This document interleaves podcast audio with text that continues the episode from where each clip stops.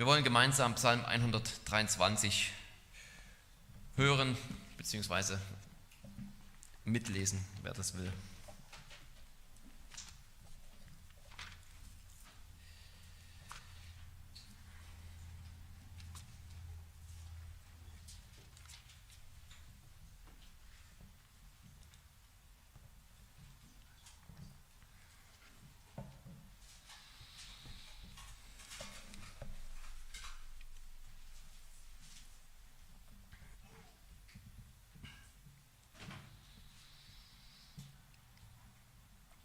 Ein Wallfahrtslied.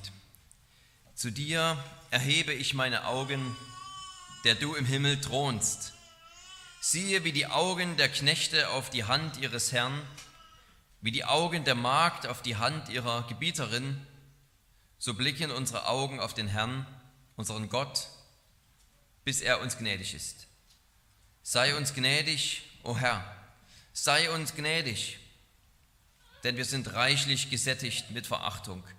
Reichlich gesättigt ist unsere Seele mit dem Spott der Sorglosen, mit der Verachtung der Hochmütigen.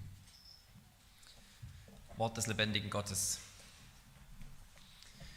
Liebe Geschwister, manchmal gibt es nichts mehr, was wir tun können, als nur zu warten.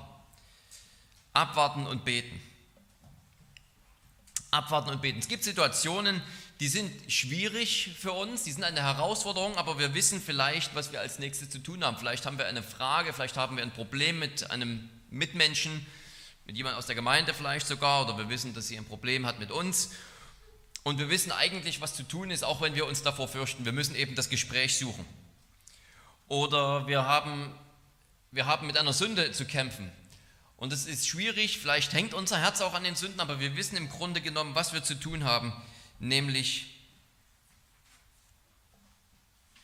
den Kampf mit der Sünde antreten, unsere Handlungsweisen, unsere bisherigen Handlungsweisen ablegen.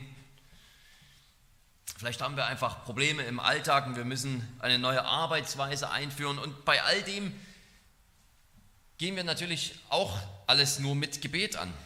Auch dann können wir nur mit Gottes Hilfe unsere neu gesteckten Ziele erreichen. Aber wir wissen zumindest, was wir tun können. Es gibt aber auch Situationen in unserem Leben, die für uns wirklich auswegslos sind, wo wir überhaupt nicht mehr wissen, was wir machen sollen. Wir merken einfach nur, wir, wir müssen eine Situation aussitzen und wir können eigentlich gar nichts machen, als nur abzuwarten, zu beten und zu hoffen, dass sich irgendwie eine Wendung ereignet, für die wir selbst nichts beitragen können, sodass am Ende doch noch alles gut wird. Wir merken, wie eine Flutwelle auf uns zurollt, vielleicht sogar schon dabei ist, uns zu überrollen und uns sind irgendwie die Hände gebunden. Es gibt nichts, das wir tun können, als nur abwarten und beten. Aber abwarten und beten, das ist nicht nichts. Abwarten ist gut, beten ist vielleicht noch besser. Denn es gibt einen, der etwas machen kann und das ist unser Gott. Und darum geht es in diesem Psalm. In diesem Psalm geht es darum, dass man im Angesicht von Problemen, wo man absolut hilflos ist und gar nichts mehr machen kann, wo sich zu den Problemen dann noch der Spott und die Verachtung durch Außenstehende, wo die dann noch hinzukommen, dass wir in, einem, in einer solchen Situation erkennen, dass wir nichts machen können, als allein den Herrn anzurufen und auf ihn zu warten. Wir können nichts machen, als allein erwartungsvoll auf ihn zu schauen, auf den, der im Himmel thront, in der Hoffnung, dass er gnädig eingreifen möge um irgendwie die Situation zu ändern, in der wir stecken. Wir wollen uns das in drei Punkten näher ansehen. Zuerst einmal wollen wir uns diesen Spott der Feinde, mit dem wir es hier zu tun haben, genauer ansehen. Dieser Psalm ist ganz allgemein gehalten und das mag manchmal eine Stärke von Psalmen sein, nämlich dass man sie eben in verschiedenen Lebenssituationen, in denen man sich wiederfindet, beten kann. Andererseits machen uns diese allgemeinen Psalmen vielleicht auch manchmal gerade eine Schwierigkeit, weil sie sich eben dann einordnen neben vielen anderen relativ allgemein gehaltenen Psalmen, wo es darum geht, dass wir eben, wenn wir Probleme haben, auf Gott vertrauen sollen. Wir erfahren hier nichts über die Feinde, um die es geht, diese Hochmütigen, diese Spötter. Wir erfahren nichts über die genaue Situation des Beters. Wir erfahren nichts darüber, wofür sie verspottet werden. Eine Situation im Leben der Israeliten die hier gut vorstellbar ist, ist vielleicht das Exil. Da saß Gottes Volk, Gottes eigenes, auserkorenes Volk in einem fremden Land, vertrieben aus der eigenen Heimat, die in Trümmern lag, saßen sie in einem fremden Land unter Menschen mit einer fremden Sprache, in einer fremden Kultur, ohne Aussicht auf Besserung. Es gibt nichts, was sie im Exil machen können, als abzuwarten und zu beten. Das Exil wird sich von heute auf morgen nicht beenden. Die babylonische oder die assyrische Supermacht, die werden nicht von heute auf morgen zerfallen. Und dort sitzen sie in diesem Land und werden zu all dem auch noch verspottet.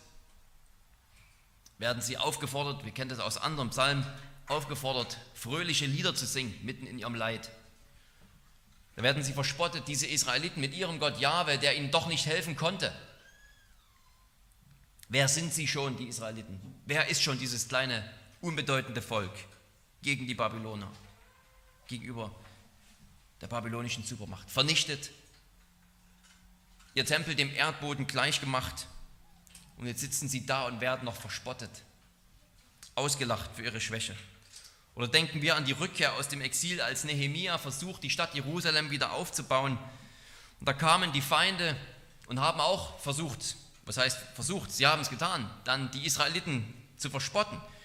Nicht nur ist Jerusalem zu diesem Zeitpunkt noch ein absoluter Trümmerhaufen, die, die versuchen, irgendwie es wieder aufzubauen, werden verspottet. Die Feinde Nehemias und der Israeliten, die sagen, zu ihnen, das können wir im Buch Jeremia, Nehemia 2 und Kapitel 3 nachlesen. Was machen diese ohnmächtigen Juden? Wollen sie Jerusalem befestigen? Wollen sie wieder Opfer schlachten?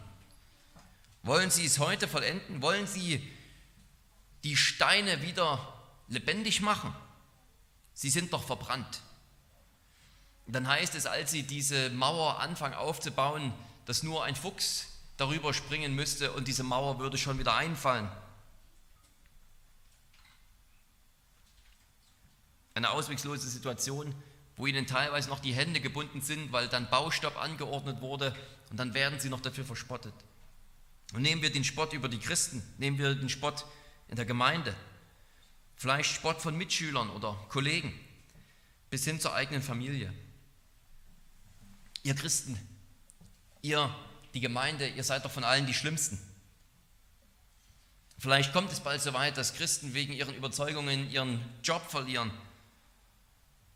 und dann wird man über die, die den Schaden haben, sogar noch lachen und sagen, ihr habt es nicht anders verdient mit euren blöden Ideen, mit euren dummen Ansichten. Was seid ihr für Träumer? Was seid ihr für Scharlatane? Was nützt euch denn euer Glaube jetzt, wo ihr eure eigene Familie nicht mehr ernähren könnt?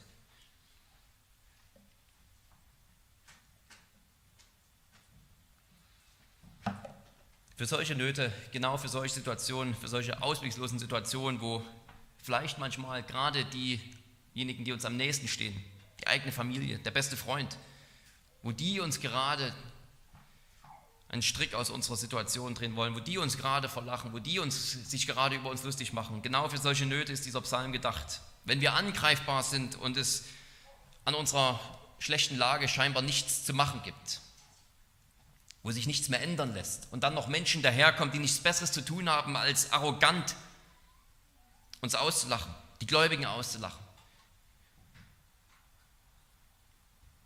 über unseren Glauben herzuziehen, unsere Überzeugungen.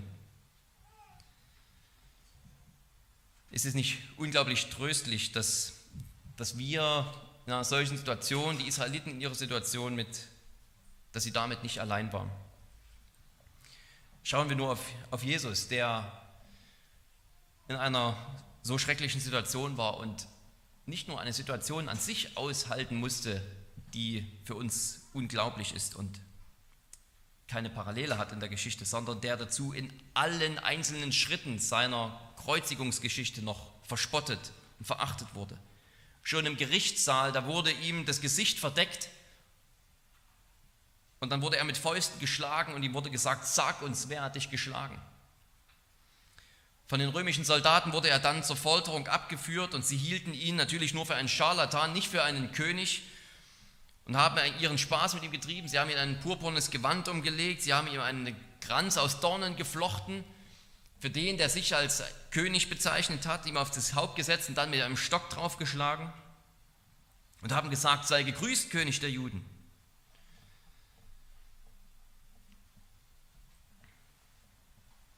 Markus 10, Vers 12 heißt es, und als sie ihn verspottet hatten, zogen sie ihm das Purpurgewand aus und zogen ihm seine Kleider an. Sie haben ihn verspottet und nur zum Spott mal eben dahergerichtet und wie so ein Clown aussehen lassen, um ihn zu schlagen.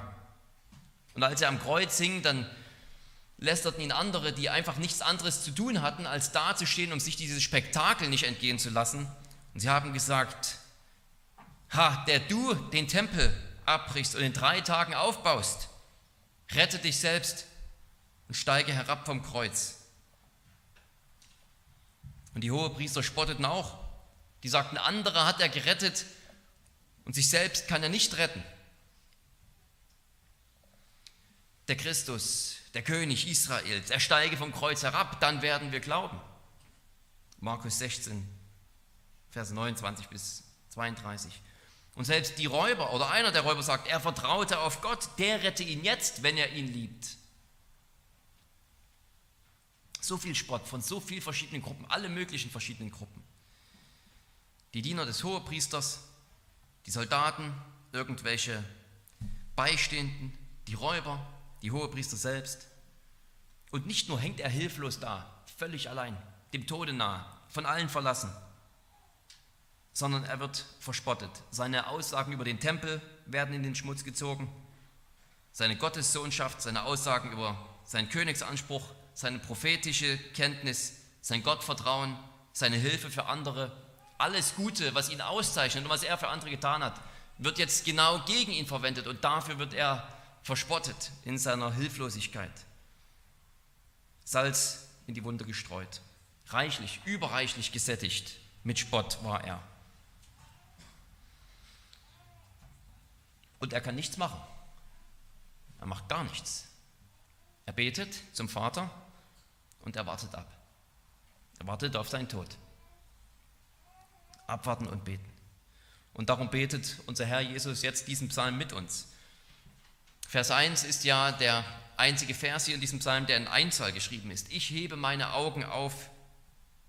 Und dann ab Vers 2 ist eine Gruppe hier am Reden dann sind es mehrere. Also möglicherweise ist sozusagen dieses, dieser Psalm so aufgebaut, dass ein Sänger eine, diesen, diesen Gesang, diesen Psalm einleitet und dann folgt eben eine Gruppe.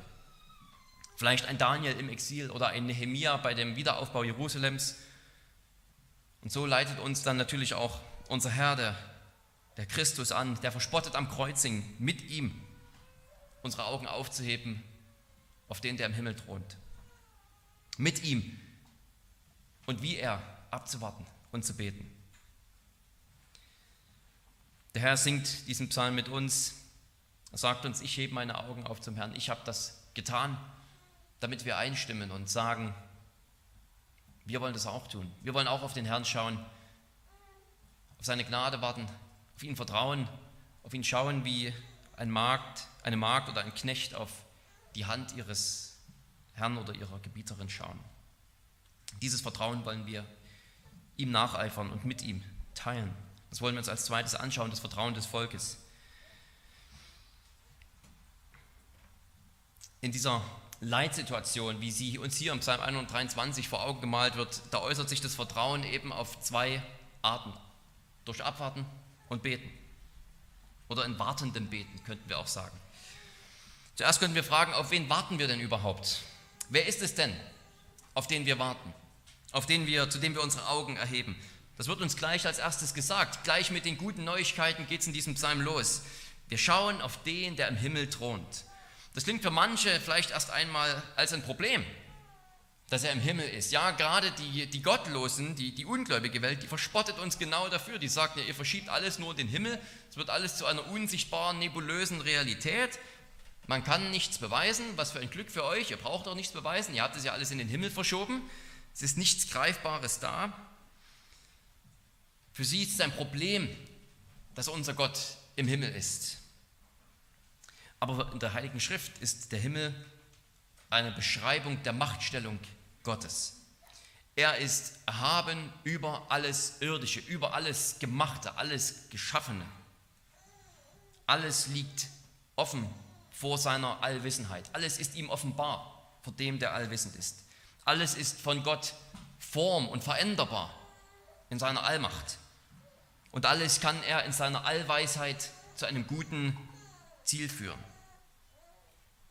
Wenn du wartend betest, dann betest du zu dem und du wartest auf den, der alles weiß, der alles vermag, der alles weise zum guten Ende führt. Auf den warten wir. Im Psalm 115 heißt es, warum sollen die Völker sagen, wo ist denn ihr Gott? Das ist die spöttische Katechismusfrage arroganter Ungläubiger. Wo ist denn ihr Gott? Dann wollen wir mit Psalm 115, Vers 3 antworten. Unser Gott ist im Himmel. Alles, was ihm wohlgefällt, das tut er. Das bedeutet es, dass er im Himmel ist. Zudem heben wir unsere Augen auf dem allmächtigen, allwissenden, allweisen Gott. Wer auf einen solchen Gott schaut, der kann abwarten und beten. Und wir schauen auf den, der seinen Sohn gesandt hat, der selbst sagt, mir ist alle Macht im Himmel und auf Erden gegeben. Das ist es, das ist der, auf den wir vertrauen. Wir wollen uns aber auch die Frage stellen, wer ist es denn eigentlich, der vertraut? Vielleicht ist es beinahe eine überflüssige Frage, eine Frage, die so sinnlos erscheint. Na, wir sind es natürlich, die vertrauen. Wer denn sonst?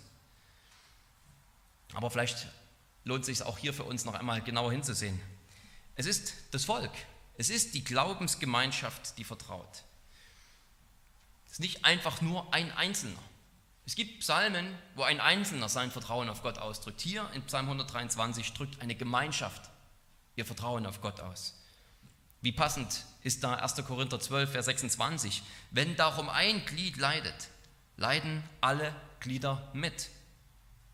Wenn ein Glied geehrt wird, freuen sich alle anderen mit ihm. Ihr aber seid der Leib Christi und jeder Einzelne ist ein Glied an ihm. Es ist erstaunlich, erstaunlich, wie es in Vers 4 heißt, und etwas, was wir schnell überlesen, dass dort gesagt wird, unsere Seele ist gesättigt. Es heißt nicht, unsere Seelen sind gesättigt, als ob es viele einzelne Seelen werden, wären. Es wird auch nicht gesagt, meine Seele ist gesättigt, als ob es nur ein einzelner Beter wäre, sondern es heißt, unsere Seele. Denn es sind viele Beter, die doch eins sind. Genauso klingt es, wenn Menschen sich miteinander identifizieren, wenn Menschen eins sind, weil sie Glieder an einem Leib sind. Wenn ein Glied mit dem anderen leidet, weil wir alle Glieder im gleichen Leib sind, am Leib Christi. Dieser Psalm, der ist für den gemeinsamen Gottesdienst geschrieben. Dort machen wir uns mit den Sorgen der Leidenden eins. Es ist ein Plädoyer für das gemeinsame Gebet, für eine Gebetsgemeinschaft. Dieses Plädoyer, das ich ja auch natürlich aussprechen möchte, sucht Gelegenheiten für das gemeinsame Gebet, sucht Gelegenheiten für Gebetsgemeinschaft, zu fragen, die Geschwister zu fragen, gibt es etwas, für das ich beten kann in deinem Leben? Hast du Probleme? Gibt es Schwierigkeiten? Wollen wir gemeinsam beten? Sucht Gelegenheiten für Gebetsgemeinschaft. Aber es ist noch mehr. Es ist nicht nur eine Frage der Gebetsgemeinschaft, wo ich für die Probleme meines Bruders oder für die Probleme meiner Schwester bete, sondern es ist ein Gebet, wo ich mich mit den Problemen meiner Geschwister identifiziere. Weil ich sie lieb habe, nehme ich ihre Probleme persönlich. Und ich sage dann, Vater, hilf uns, obwohl es eigentlich die Probleme meiner Geschwister sind. Ich meine ganz konkret meinen Bruder, ich meine ganz konkret meine Schwester, die ich vor Augen habe. Und doch sage ich, hilf uns. Ich weiß, was mein Bruder, was meine Schwester durchmachen an Spott, an Verachtung, an Herausforderungen. Und ich sage, weil ich das persönlich nehme, weil es eben mein Bruder ist im Herrn Jesus Christus und meine Schwester. Gib uns Kraft, schenke uns Besserung. Sollten wir nicht so beten? Betet so nicht der Leib? Wenn der Fuß wehtut, ist dann nicht der ganze Körper betroffen, so dass selbst der kleine Finger sagen würde, heile uns? Vielleicht denken wir sogar manchmal, wenn es wieder so eine Psalmpredigt gibt, vielleicht so eine Psalmpredigt, wo es um Vertrauen in Schwierigkeiten geht, dass wir sagen, dieser Psalm ist heute nichts für mich. Mir geht es eigentlich prinzipiell gut. Überhaupt die letzten zwei, drei Monate sind bei mir alles sehr gut gelaufen. Ich hatte Gelingen in allem, was ich mir vorgenommen habe. Das ist heute äh, nichts für mich so. Hat auch seinen Platz, aber vielleicht müssen es heute mehr andere hören als ich. Aber ich denke, im Leib Christi oder in der Gemeinde, da gibt es immer irgendjemand, dem es dreckig geht. Und darum betest du diesen Psalm. Du betest diesen Psalm, weil die Situation deiner Schwester dich so bewegt, dass du es ganz persönlich nimmst. Und wenn einer unter uns den Grund hat, diesen Psalm von Herzen zu singen, dann haben wir alle den Grund, diesen Psalm von Herzen zu singen. Und darum singen wir ja auch gemeinsam im Gottesdienst. Und wir sagen nicht, Ah, jetzt singen wir einen Psalm über Leid. Ich habe gerade keine Leitsituation, da brauche ich das Lied nicht mitsingen. Wir singen als der Leib Christi. Wir singen gemeinsam. Und wir singen diese Leidenspsalmen mit, die vielleicht die Person neben mir heute von Herzen singen muss. Und wir singen diese Psalmen über Lobpreis und über die Güte mit, wo der eine gar nicht so viel davon empfindet. Und er singt sie mit, weil er sich mit den Freunden freut.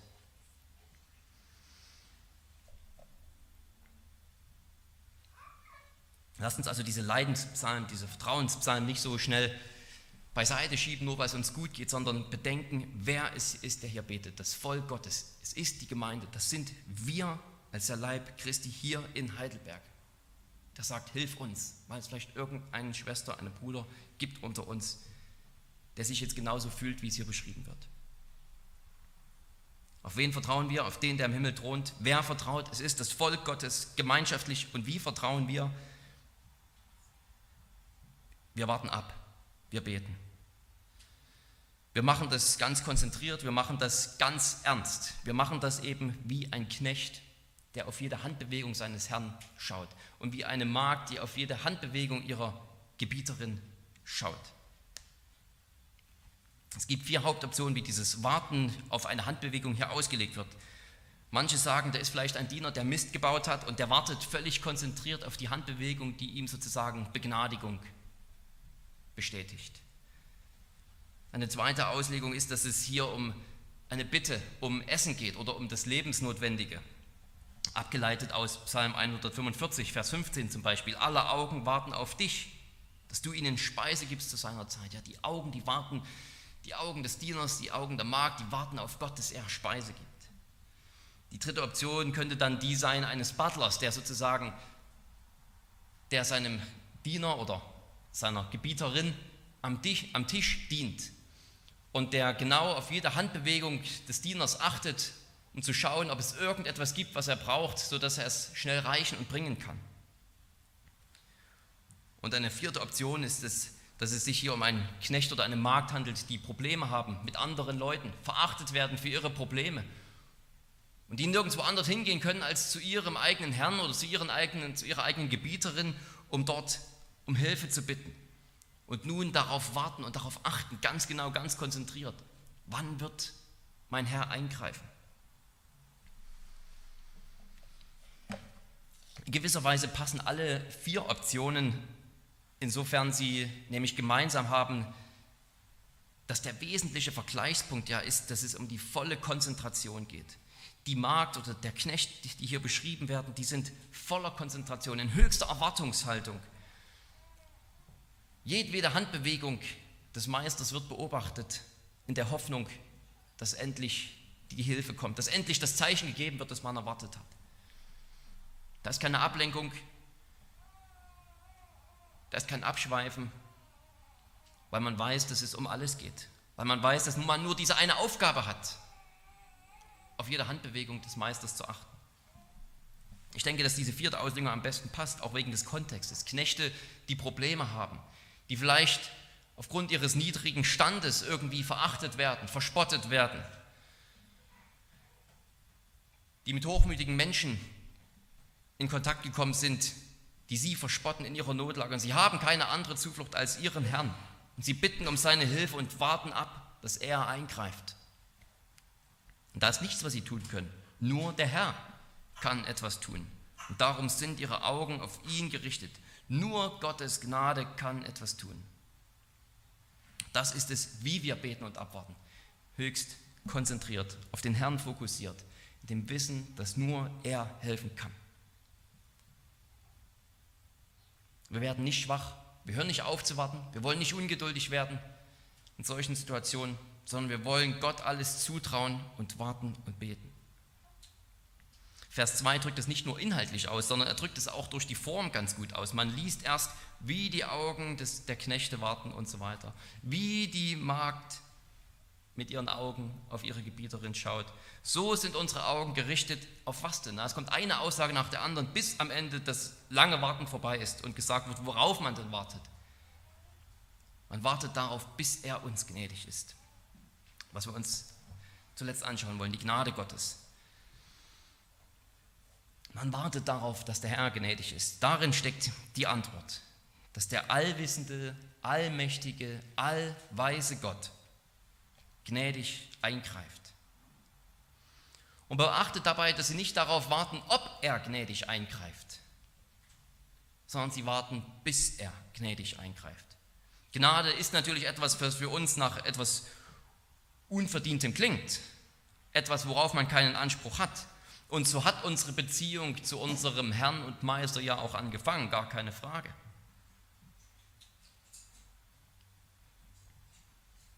Warum ist denn der Gott des Himmels wie der Herr oder wie die Gebieterin, deren Eingreifen wir so sehnsüchtig erwarten? Doch nur, weil er uns aufgenommen hat in seinen Dienst. Doch nur, weil er uns zuerst begnadigt hat in Christus und in seinen Dienst genommen hat.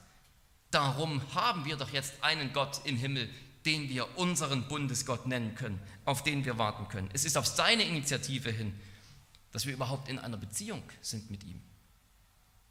Eine Beziehung, die jetzt eben auch eine wechselseitige ist.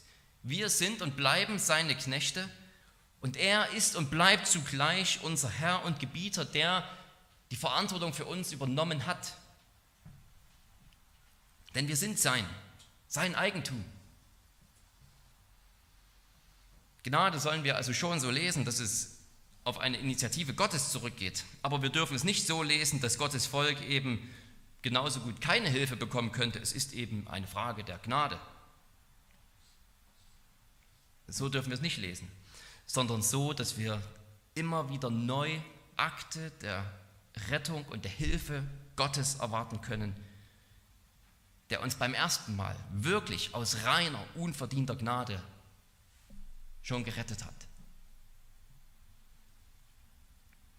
Immer wieder neu ist seine seine erste Rettungstat sozusagen für uns der Antrieb, der Maßstab dafür, dass wir immer, immer wieder Hilfe von ihm erwarten dürfen.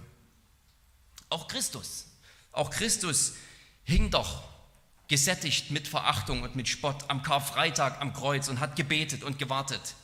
Und er hat nicht gewartet, ob Gott irgendwann eingreift, sondern wann. Und Gott hat eingegriffen am Ostermontag als er ihn wieder lebendig gemacht hat. Darum dürfen wir, die wir in Christus sind, und zwar weil wir in Christus sind, genauso gewiss warten, bis unser Vater eingreift, nicht nur ob er eingreift. Diesen Trost haben wir als Christen, als die, die in Christus sind und mit ihm vereint sind, dass er uns auch als Kinder behandelt